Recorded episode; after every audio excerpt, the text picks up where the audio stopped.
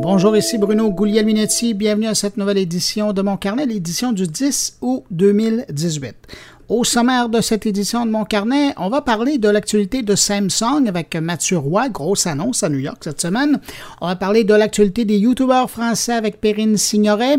On va parler de la promotion des technologies auprès des jeunes filles avec justement trois jeunes filles. Et puis, on va parler d'un nouveau service cellulaire désormais disponible au Québec et dans les provinces de l'Atlantique, Lucky Mobile. Et puis, de son côté, Stéphane Ricoul va nous parler d'éducation numérique pour tous. Alors voilà pour le programme de cette édition. Vous allez voir, on va voyager pas mal dans mon carnet cette semaine. Sinon, ben, je prends un moment quand même pour remercier plus particulièrement, comme à l'habitude, des auditeurs qui ont pris le temps d'écouter mon carnet la semaine dernière. Salutations à Yannick Guérin, Simon Lahaye, Marco Charbonneau, Jean-François Messier et Jean-Claude Yale. À vous cinq, merci pour l'écoute. Et puis, évidemment, je tiens à vous remercier, vous qui m'accueillez actuellement entre vos deux oreilles.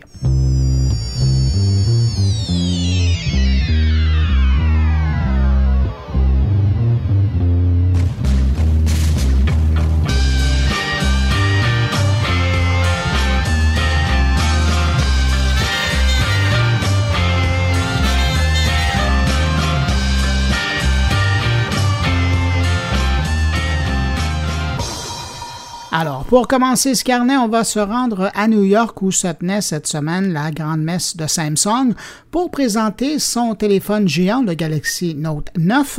Le fabricant en a quand même profité, euh, quand même, hein, parce qu'il y avait 3000 personnes dans la salle, alors pourquoi présenter juste un téléphone? Donc, le fabricant en a euh, quand même profité pour présenter autre chose, dont sa nouvelle borne intelligente, la Galaxy Home.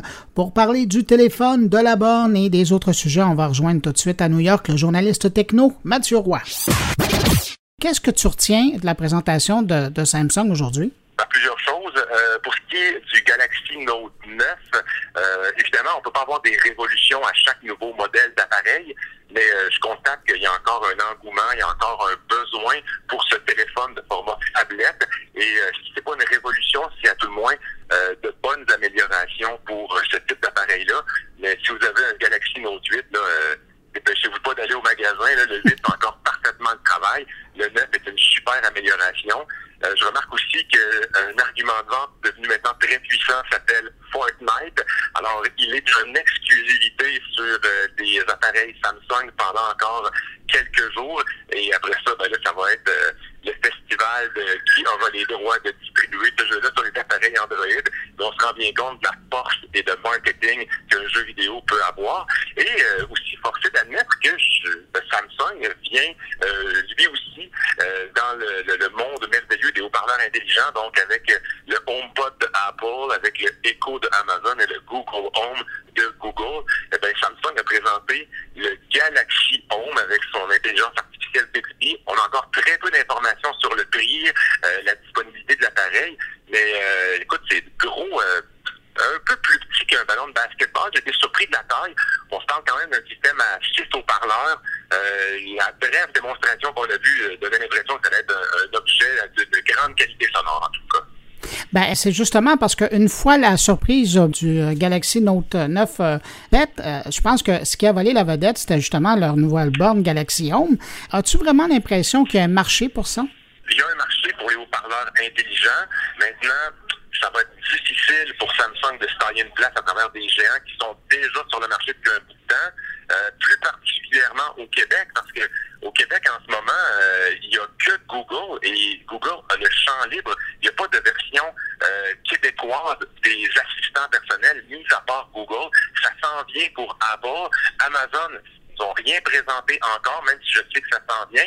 Euh, et puis Bixby est toujours pas disponible en français, l'assistant personnel euh, de Samsung. Donc euh, ça va être difficile de faire une place dans le marché, je dirais, canadien-français. Mais je pense qu'il y a des fans de Samsung qui attendaient la sortie de ce haut-parleur-là, peut-être pour s'abandonner à ce genre de produit. Je suis un utilisateur de haut-parleurs intelligents. J'aime ce que ça m'apporte. mais je n'aurais pas de place chez nous pour trois haut-parleurs intelligents différents, de Non, d'autant plus que tu as probablement déjà tous les autres. dis donc, un mot sur la Galaxy Watch? Euh, oui, ben écoute, moi je suis pas un grand amateur de monde connecté, sauf que ce que je remarque, c'est que le principal problème souvent, c'est l'autonomie euh, de ces fameuses montres. Donc là, Samsung est arrivé avec deux choses. Euh, une autonomie bonifiée pour ces nouvelles montres, mais aussi un double chargeur sans fil que j'ai trouvé plutôt intéressant, quand même assez design, c'est-à-dire que tu peux y déposer ton téléphone et juste à côté, tu peux y déposer ta montre aussi. Donc, d'une seule plateforme qui peut recharger deux appareils en même temps. ça a l'air euh, un peu euh, simple, mais euh, c'est drôlement pratique quand on arrive à la maison. Et je pense que c'est un poids supplémentaire vers...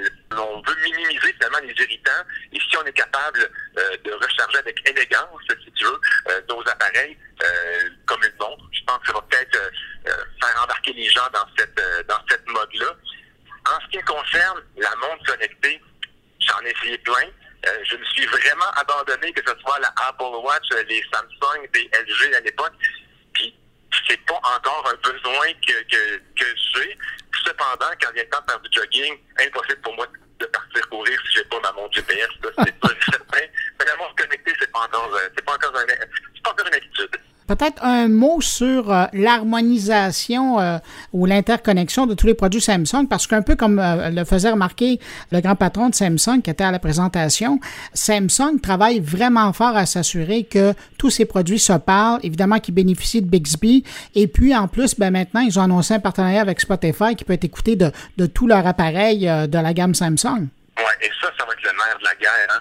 Euh, on se souvient, à un moment donné, quand on parlait de l'Internet des choses, on se demandait qui allait contrôler tous les appareils. Aujourd'hui, et avec le CES euh, qui a eu lieu en, janvier dernier, on se rend compte que l'Internet des choses a été remplacé par l'intelligence des choses. Mhm. C'est que chaque appareil est capable de contrôler les autres appareils ou de recevoir des commandes qui peuvent contrôler l'appareil ou les autres appareils de l'écosystème. Mais encore faut-il avoir un écosystème puissant. L'avantage de Samsung par rapport à Apple, par rapport à Google, c'est que eux, ils sont des fabricants de plein de produits, des réfrigérateurs, des aspirateurs, des, euh, des cuisinières, euh, des téléviseurs, des laveuses, des sécheuses, des téléphones, des ordinateurs portables. Donc, ils ont une sacrée gang de produits dans lesquels ils peuvent intégrer leur assistant personnel, leur intelligence artificielle. Et c'est peut-être c'est peut-être plus facile pour Samsung, justement, d'intégrer euh, son intelligence artificielle à travers plusieurs produits que ça peut l'être pour Google, qui, à coup de partenariat, doit arriver à convaincre des fabricants de XY produits de rentrer leur assistant personnel euh, dedans. Donc, Samsung a peut-être cet avantage-là c'est qu'ils ont euh, une, variété de produits assez impressionnante. Mathieu Roy, je te remercie infiniment pour ce survol de la présentation de Samsung. Toujours un plaisir de t'écouter euh, à la télé et à la radio. Ah, ben, tout le plaisir. Pour moi, merci beaucoup, mon cher Bruno, et puis on se voit sur Facebook. Salut, Mathieu. Salut, bye-bye.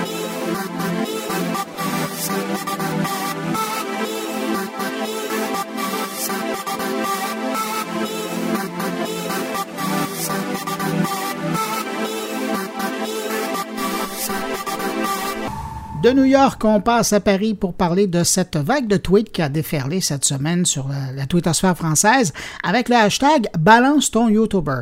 Depuis lundi, on a vu des centaines, sinon même des milliers de tweets passer avec des accusations concernant des grands noms de la scène YouTube en France, des accusations qui concernent des conversations des gestes inappropriés avec des mineurs. Tout ça, c'est parti euh, de tweets envoyés par un YouTuber français. Et puis, euh, les réseaux sociaux, ben, on fait le reste. Alors, pour parler de cette histoire, on retrouve à Paris Perrine Signoret, journaliste à la rédaction de Mashable en France, qui a signé le premier article important sur le sujet. Perrine Signoret, si on faisait un peu l'historique de cette histoire, parce que ça dure depuis euh, toute la semaine, si je ne me trompe pas, ça a commencé lundi. Moi, j'ai lu votre texte euh, le lendemain, mardi. Donc, vous parliez euh, d'une histoire où des mineurs avaient été abusés par des YouTubers. Qu'est-ce que c'est l'histoire? alors en fait oui donc lundi il y a un YouTuber en fait qui est très connu en France qui s'appelle Squeezie c'est son pseudonyme qui a posté un tweet en expliquant euh, qu'on ne soupçonnait pas forcément de certains youtubeurs euh, de comportements limite avec des mineurs, mais que voilà, ces comportements existaient et que euh, ça sortirait un jour ou l'autre. Et avant d'écrire cette histoire-là, avant de voir ce tweet-là, est-ce que c'est quelque chose dont vous aviez déjà entendu parler? Oui, alors en fait, ça fait quelques mois, même quelques années, qu'il y a des témoignages qui tournent sur Twitter euh, qui restent pas souvent enfin souvent assez peu de temps finalement, ils sont, sont parfois supprimés, etc. Et surtout, il y en a beaucoup qui, qui tournent euh, entre les youtubeurs et youtubeuses surtout, euh, qui s'échangent en fait des noms pour, euh, pour se prévenir, pour se dire entre elles de faire attention à telle ou telle personne, etc. Donc, Squeezie, il envoie ces tweets-là, et qu'est-ce qui se passe par la suite? Bah, il y a eu un emballement, en fait, c'est ça existe depuis des années, etc. Mais jusqu'à présent, je crois que c'est le premier gros youtubeur qui, qui vraiment euh, out entre guillemets la, situation. Et ça, ouais, il y a eu un emballement. Enfin, son, son tweet a été partagé euh, des dizaines de milliers de fois. Euh, les, les, gens ont commencé à réagir, à envoyer leurs propres témoignages. Il y en a eu beaucoup plus que ce qu'il y avait jusqu'avant. Jusqu'à présent, c'était quand même assez confiné les, les, témoignages qui sortaient publiquement. On ne savait pas ce qui était vrai ou faux. Donc là, il y a, ouais, y a eu un emballement. Il y avait, il y a quelques médias qui ont sorti du des, papiers. Et, ça, pour le coup, ça a été révélé euh, d'un coup. Est-ce qu'on sait pourquoi Squeezie a décidé lundi dernier d'en parler? Est-ce qu'il est y a eu un événement? Est-ce qu'il y a un ras-le-bol? Il y a quelque chose? Alors, il n'y a eu aucun événement particulier, en tout cas pas dont on soit au courant. Euh, je pense que ça fait un moment, et même je, j'ai des informations qui me laissent penser que ça fait un moment qu'il est au courant de ce genre de comportement. Mais pourquoi c'est sorti du jour au lendemain, je ne sais pas. Alors, vous le disiez, euh, ça a été, bon, je dirais pas la commotion, mais euh, parce que vous le disiez, de temps à autre, vous, avez vu des choses passer, mais sur la twittosphère française, depuis la publication de ces tweets, je dirais, j'ajouterais depuis la publication de votre texte, euh, c'est la déferlance. Là. Il y a même un hashtag qui est apparu, balance ton YouTuber, c'est pas rien. Bah, c'est assez énorme. Enfin, je, moi-même, je m'attendais pas, du coup, à ce qu'il y ait autant d'engouement, entre guillemets, pour, pour ce hashtag on est, euh, c'est des dizaines de tweets euh, toutes les minutes. Enfin, c'est quand même. Euh, on peut pas compter le nombre de tweets sur un hashtag. Enfin, c'est assez compliqué, mais c'est des centaines, des milliers de tweets qui, ont, été partagés depuis hier. Alors, tous ne sont pas des témoignages. Hein. Il y, a, aussi des personnes sceptiques qui disent qu'il ne faut pas accuser n'importe qui, ce genre de choses. Il y, a, un petit peu de tout. Il y a aussi beaucoup de trolls qui publient des, des fausses captures d'écran en fait pour accuser des youtubeurs qui, qui sont soupçonnés, mais sans, sans qu'il y ait vraiment de preuves pour l'instant. Donc, euh. Et vous, euh, dans votre article, vous citez un cas, si ma mémoire est bonne, sachant qu'il y en a d'autres, et, on en a vu passer si on suit euh, la hashtag Balance ton YouTuber. Vous avez parlé avec des victimes ou échangé des courriels, des, des textos. Qu'est-ce qu'ils vous disent? Alors, la personne avec qui j'ai le plus parlé, qui est la seule qui a accepté vraiment une interview, etc., euh, elle était partagée en fait entre le sentiment de, peur de révéler. Elle n'a pas voulu, par exemple, qu'on donne le nom du youtubeur. Et en même temps, l'envie de prévenir sur le fait que ce phénomène existe, que mhm. c'est courant, il y a plusieurs personnes impliquées, que les mineurs doivent. Enfin, c'est pas elle de faire attention, c'est aux hommes de, de, surveiller un petit peu leur comportement, mais elle voulait prévenir vraiment pour dire euh, méfiez-vous si, si euh, vous êtes approchés comme ça, vous n'êtes pas les seuls. Euh, et, faites attention à vous. J'aime bien ce que vous dites. Il euh, n'y a pas, dans, cette histoire-là, il n'y a pas une, je pas une perte d'innocence, mais une conscientisation euh, pour les jeunes femmes qui suivent ces YouTubers-là de faire attention. Oui, c'est ça. Ben, en fait, je pense que jusqu'à présent, vu que ça ne sortait pas, en fait, elles croyaient, entre guillemets, je pense à chaque fois qu'elles étaient la seule, la première à qui ça arrive. Et il y a une espèce de, comme quand on est fan de quelqu'un, que ce soit un YouTuber, un chanteur, un acteur, comme une espèce de fierté, entre guillemets, qu'on tire de ça, de se dire Ah, moi, je lui plais, il me trouve jolie, c'est ma star préférée, et c'est plaisant, entre guillemets. Sauf qu'elle se rendent peut-être, enfin, elle se rendait, je pense pas compte que c'était problématique. Alors que là, tout sort, elles se rendent compte qu'elles sont pas les seules, que c'est pas normal finalement qu'en tant que mineures, elles étaient approchées par des, des hommes de, de 25-30 ans avec des propositions sexuelles, ce genre de choses. Et, euh, et ouais, je pense qu'il y a vraiment, comme vous dites, une conscientisation. On se rend compte que c'est pas normal en fait et qu'elles sont pas seules. Avez-vous l'impression que dans toute cette histoire-là, puis elle n'est pas terminée, mais euh, les, les YouTubers dans l'ensemble perdent un peu de leur lustre? J'ai l'impression qu'il y en a certains qui pourraient tomber à cause de ça, mais pour l'instant, ce n'est pas le cas. Ils sont assez peu nommés encore pour l'instant parce que c'est difficile d'avoir des preuves, que les victimes craignent d'être attaquées en diffamation, ce qui est compréhensible. Euh, et en fait, c'est pour l'instant, ils n'ont pas réagi. Après, il y en avait qui avaient été forcés de réagir par le passé. Euh, je, cite notamment dans mon article un témoignage euh, d'un homme qui s'appelle Nathan et qui a été abusé euh, il, y a, quelques années par un YouTuber. Et ce YouTuber avait répondu sur son compte Tumblr. Enfin, il, niait les faits en l'occurrence, mais il avait quand même pris la peine de répondre. Ceux-là vont, vont, répondre, mais pour l'instant, il n'y a, a, aucune réponse, un silence total. Et, Est-ce que d'après vous, on peut on peut faire une comparaison, on peut faire un parallèle avec euh, le hashtag Balance ton port? Est-ce qu'on est dans la même euh, mouvance avec ça? Oui, je pense que, en, fait, euh, à mon avis, c'est entre guillemets l'une des, des conséquences de Balance ton port. C'est-à-dire qu'après Balance ton port, on a eu des Balance ton port dans pas mal de secteurs. Il y a, eu des, des call-outs sur, je sais pas, par exemple, le milieu sportif, avec des, des championnes olympiques. Il y en a eu dans, bien sûr, le milieu du cinéma, dans d'autres milieux comme ça. Je pense que là, c'est un autre milieu dans lequel on se rend compte enfin qu'il y, a des comportements qui sont problématiques.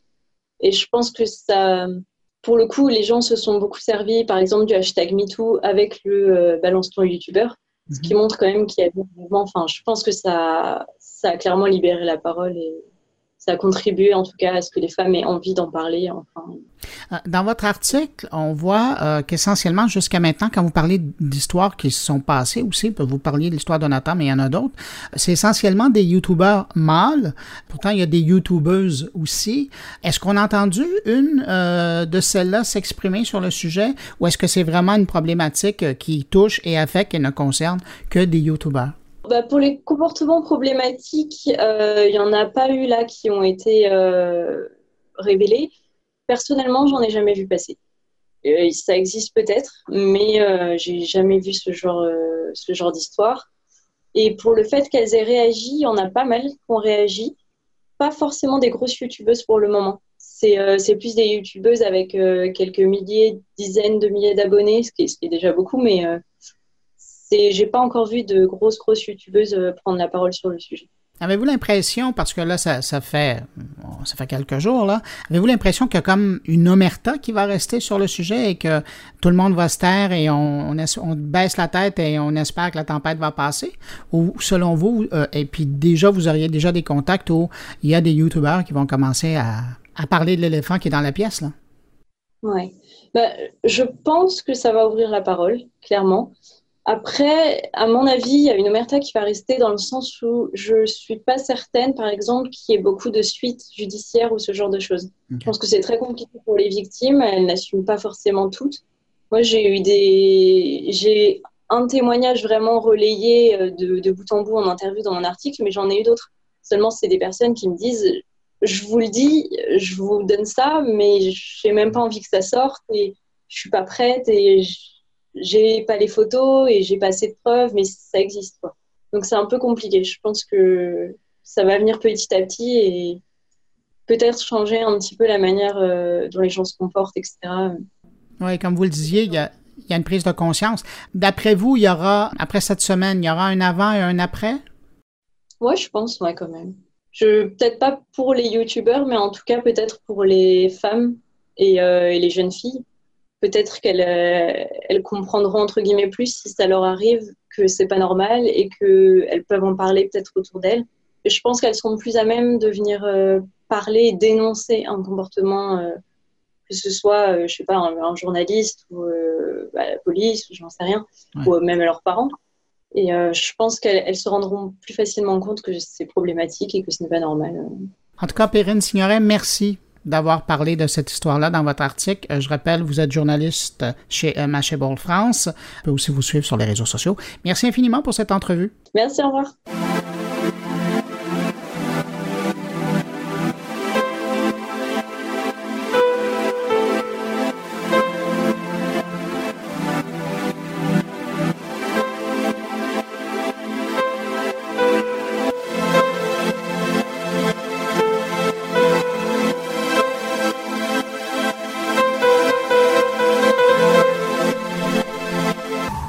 Alors voilà, de Paris, on revient à Montréal, plus précisément à l'Université McGill, où des jeunes chanceux, il n'y a pas d'autre mot qui me vient en tête, passent quelques jours dans un camp de vacances qui sert essentiellement à leur donner le goût de la technologie. Pour ce faire, ils apprennent à coder, à programmer, mais aussi ils ont droit à des visites dans des entreprises.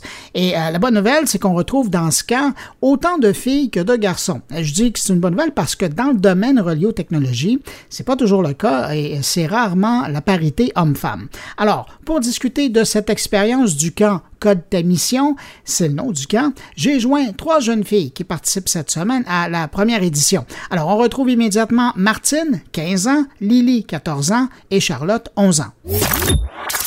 Pourquoi vous avez accepté de passer une semaine comme ça pour développer votre expérience ou faire des expériences en technologie en numérique?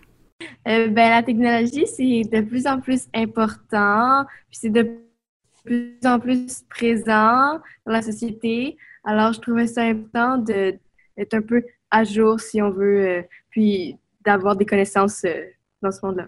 Ben, moi, je voulais en apprendre plus sur la programmation, là, parce que chez moi, j'ai des petits robots qui s'appellent Ozobot, puis je voulais apprendre plus comment les programmer personnellement. ben, moi, je voulais apprendre comment programmer des robots, puis ben, comment comme les faire, puis ben, ouais, c'est ça. Alors, les robots semblent être populaires. Si vous me parlez de cette semaine, qu'est-ce que vous avez fait pendant la semaine? Euh, en premier, on est allé en Dassault Système. On a mis comme un casque, puis là, ça mettait tout en 3D, là. Puis c'était vraiment le fun. On est allé comme dans une... On avait encore un casque, puis on est allé comme opérer un patient virtuel. Puis euh, ouais, euh, on est allé chez Desjardins Lab, puis je m'en souviens plus du reste. Vous n'avez pas joué avec de l'argent virtuel chez Desjardins Lab? Non. Euh, on a aussi allé chez, chez TELUS, puis Google. Ouais. Ben, ça. Puis les matins, on, apprenait à programmer les fonctions. Puis on a aussi essayé de programmer un petit robot orange, Edison, je pense. Oui. Ouais. Qu'est-ce que vous avez aimé le plus de cette semaine? Ah, moi, c'est la visite de Google. C'est vraiment intéressant parce que, euh, ben, on a appris leur environnement de travail, puis aussi on a appris qu'il y avait une nouvelle technologie où est-ce qu'ils essayaient de contrôler de loin par les ondes que les doigts euh, créent quand ils frottent leurs doigts. Puis c'est vraiment intéressant. Ah, moi, j'ai beaucoup aimé ça faire la programmation parce que, ben, on apprend de nouvelles choses, puis c'est fun. Moi, j'ai aimé euh, programmer le robot on a fait euh, pour le faire avancer, puis ben, on a fait deux danses pour comme se pratiquer pour euh, l'avancer. Ben, on a créé le robot, puis là, il faut le programmer pour aller dans un comme un parcours labyrinthe. un parcours labyrinthe.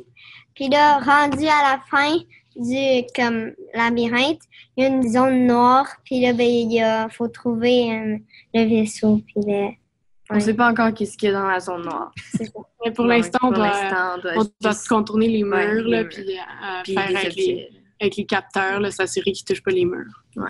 J'ai l'impression que la technologie, vous aimez ça. C'est pour ça que vous avez accepté l'invitation. Mais après toutes les rencontres que vous avez faites, les expériences que vous avez faites, les visites que vous avez faites, avez-vous l'impression que ça a changé un peu la perception que vous aviez des technologies?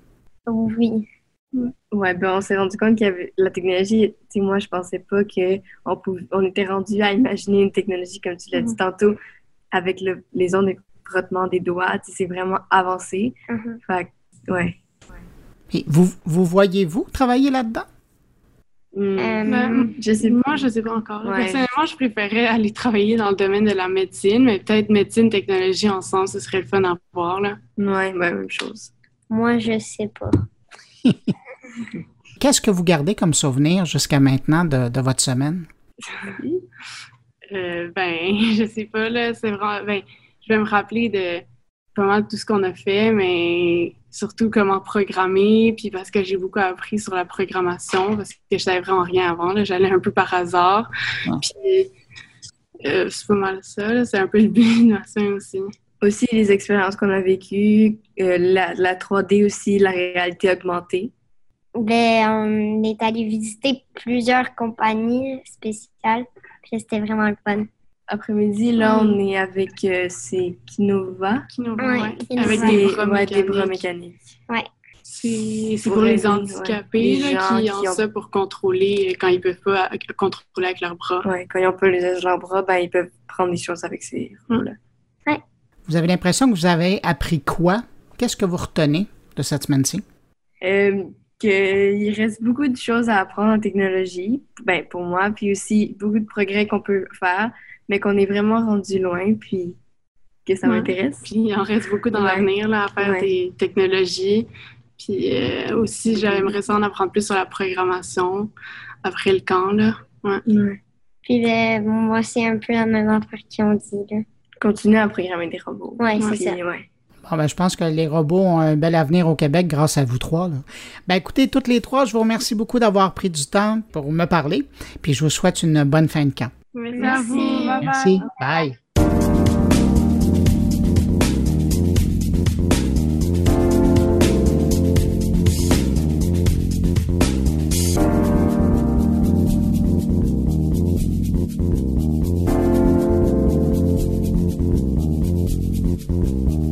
Cette semaine, je ne sais pas si vous avez entendu comme moi de la publicité à la radio, j'en ai vu aussi sur Internet, pour annoncer l'arrivée d'un nouveau service de téléphone cellulaire appelé Lucky Mobile.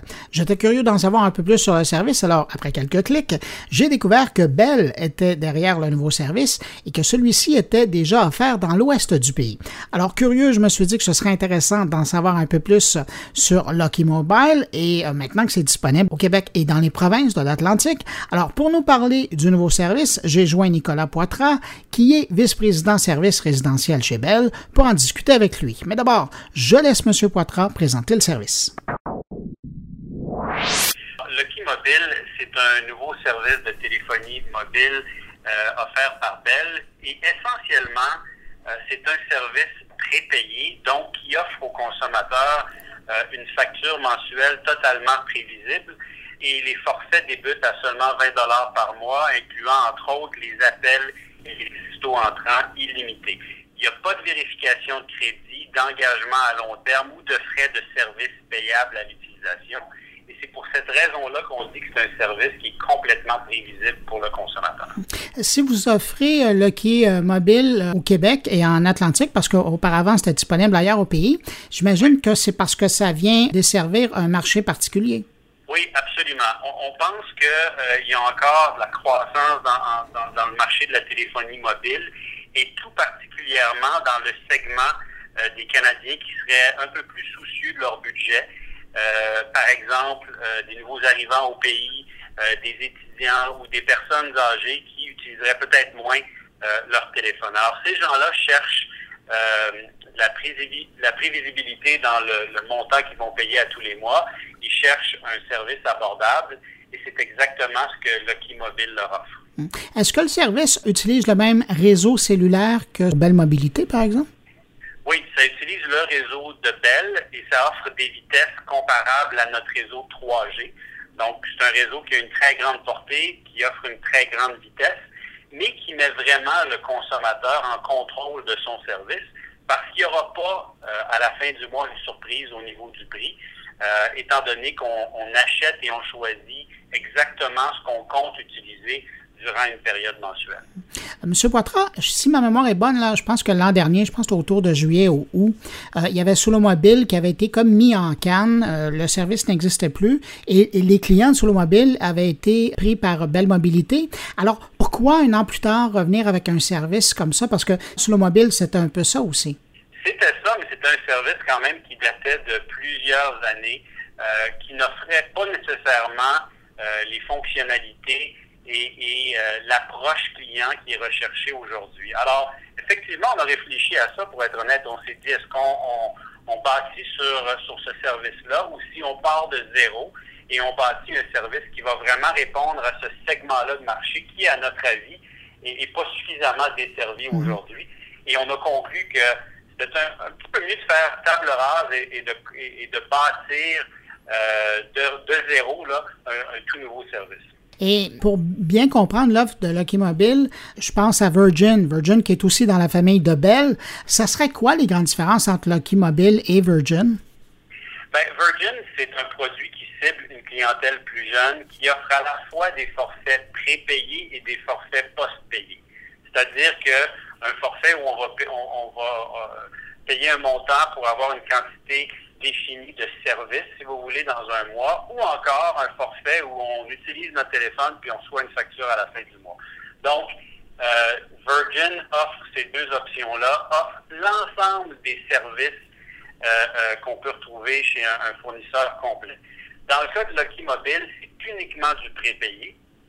Et c'est vraiment basé pour les gens qui veulent contrôler de façon plus serrée le coût de leur service sur une base mensuelle. Par exemple, vous pouvez choisir un forfait qui va être limité à votre euh, zone locale. Ce qui veut dire que euh, ça va vous coûter beaucoup moins cher. Donc, vous pouvez avoir les appels texto entrant illimité, la messagerie vocale, l'afficheur, l'appel en attente, la conférence à trois, euh, pour 20 dollars par mois. Et pour bien des gens, la totalité de l'utilisation qu'ils font de leur service mobile, alors c'est suffisant. Donc, chez Lucky Mobile, on offre ce genre de personnalisation du service qui n'est pas disponible ailleurs et qui va permettre aux clients qui euh, veulent s'assurer de ne payer seulement ce qu'ils utilisent, d'avoir un, produit qui répond à leurs besoins. Ouais, je vous écoute avec votre offre, puis j'ai l'impression que vous êtes en train de répondre aux besoins des parents qui donnent le premier téléphone à des, à des adolescents ou à des plus jeunes enfants. Quand on parle, quand on va sur votre site, évidemment, bon, il y a ces euh, euh, forfaits-là qui sont drôlement intéressants quand on compare à, au paysage euh, cellulaire habituel. vous avez aussi cette notion de passeport. Qu'est-ce que c'est? Oui, le, le, le passeport, c'est quelque chose de très intéressant. Donc, on voulait offrir aux consommateurs la possibilité de prévoir son montant qui sera dépensé pour son téléphone mobile de façon très précise. Mais en même temps, on ne voulait pas limiter la flexibilité puis limiter les options offertes aux consommateurs. Parce qu'encore une fois, avec notre service, il n'y a pas de frais d'utilisation. Donc, vous vous abonnez à notre forfait, par exemple, qui, est de 40 par mois, qui donne des appels partout au Canada, puis 2 gigaoctets donnés. Euh, ben, on ne dépassera pas le 40 même si vous arrivez à votre 2 gigaoctets. Par contre, c'est possible que vous vouliez, vous, OK, je, sais que j'avais prévu dépenser seulement 40 mais j'ai besoin d'un peu plus de données.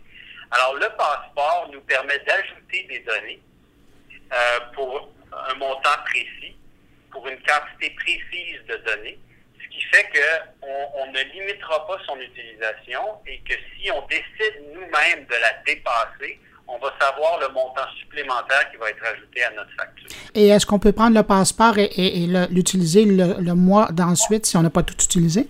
C'est une très bonne question. Euh, c'est pour 30 jours. Parfait. c'est pour 30 jours et les passeports sont utilisables pas uniquement sur les données, mais aussi sur les appels et sur les textos. Donc, dans notre tête à nous, ça donne le modèle parfait parce qu'on peut, si on le veut, prévoir de façon très précise qu'on va dépenser à tous les mois sans pour autant perdre la flexibilité de, consommer sans se retenir en fonction de, son utilisation. Et quand je regarde votre site, le forfait le, plus cher, on parle de 50 dollars par mois et, c'est tout, c'est un tout inclus, là. Oui, effectivement. 50 dollars par mois, vous avez les appels illimités partout au Canada et aux États-Unis. Euh, évidemment, les, textos sont là aussi. Il y a 6,5 euh, gigaoctets euh, de données. et donc, c'est certain que c'est un forfait qui est très riche et qui va répondre, à mon avis, à une clientèle. On parlait plutôt là, des, des, parents qui donnent un, enfant son premier téléphone. Ben, dans ce cas-ci, ce serait peut-être pour un enfant un petit peu plus vieux qui va à l'école. Hein, le, retour aux classes approche. Ben, à 50 par mois, euh, pour tout ça, on pense que c'est une excellente valeur. Et, les gens qui seraient intéressés par Lucky Mobile, euh, ou ils ont déjà un téléphone, ou sinon ils vont l'acheter par le biais de votre service, est-ce que tout est commandable, en guillemets, par Internet ou on doit se rendre en boutique? Euh, pour le moment, il y a deux façons de se procurer le Lucky Mobile. on peut le faire dans différents magasins. on est chez Walmart, chez Wave Sans Fil, la cabine T, anciennement la cabine téléphonique, et d'autres magasins. Il y a également certaines succursales de la source qui offre le service. Ou encore, euh, on peut nous appeler. Euh, il y a un numéro 800 sur notre site web euh, qui est le 1-833-88 Lucky et on peut commander de cette façon-là. pour le moment, il n'y a pas de commande en ligne, mais c'est une fonctionnalité sur laquelle on travaille. Ben, écoutez, M. Poitras, merci beaucoup. Je pense que c'est un service qui va aider bien les foyers. C'est déjà le cas dans l'ouest du pays, mais maintenant au Québec et en Atlantique. Merci à vous. Au revoir. Au revoir.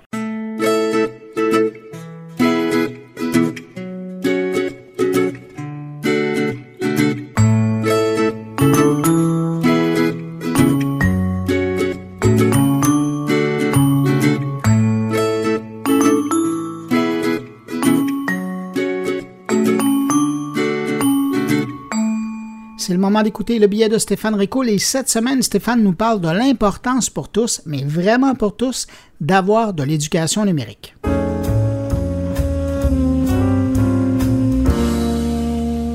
Bonjour Bruno et bonjour à tous tes auditeurs. Encore une fois, merci de me prêter un peu de temps entre les deux oreilles de tout ce beau monde qui t'écoute.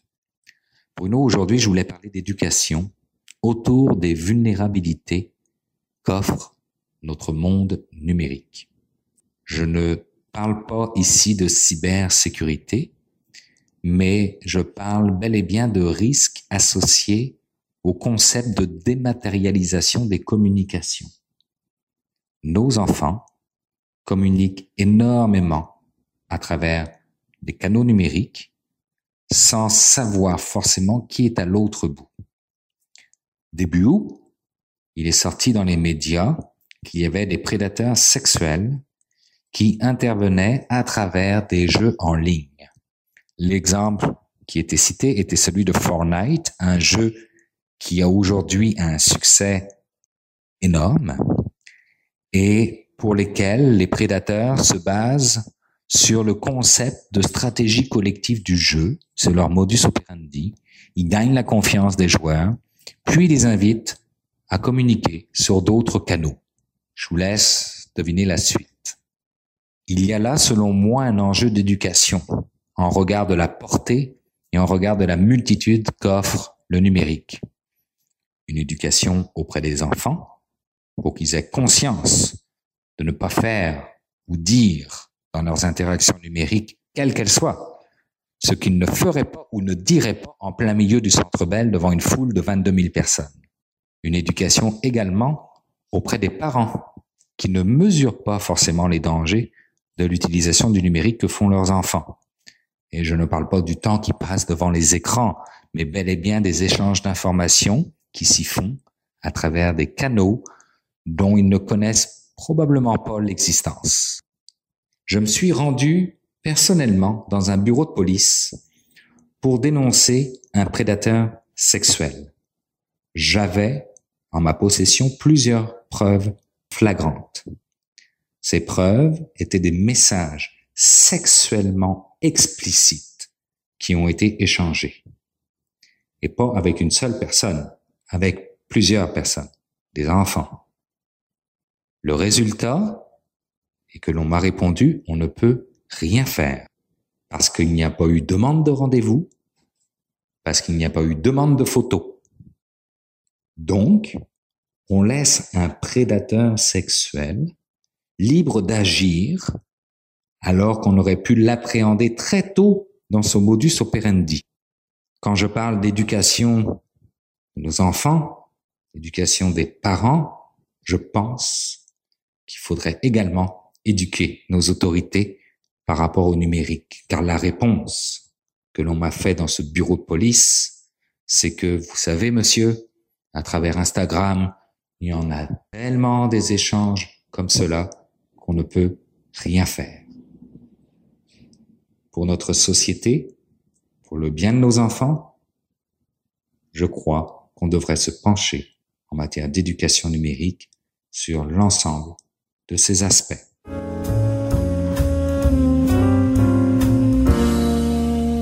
Encore une fois, merci Stéphane pour tes sages paroles. Eh bien voilà, c'est avec ce billet de Stéphane Ricoul que se termine cette édition de Mon Carnet. J'espère que vous avez apprécié. N'hésitez pas à passer le mot autour de vous si vous pensez que Mon Carnet pourrait intéresser vos amis, abonnés, collègues. Vous le savez, hein?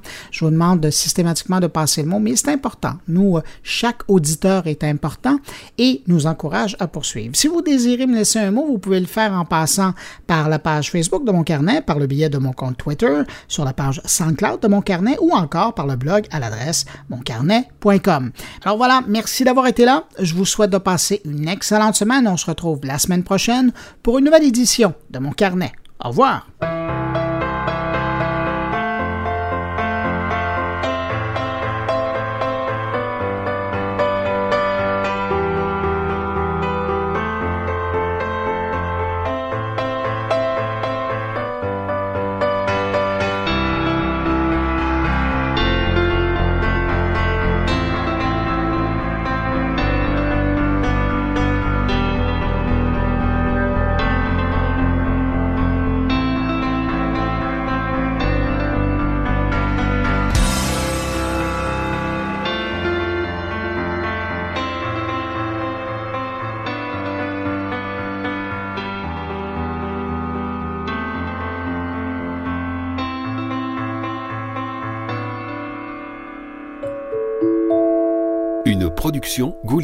goulielminetti.com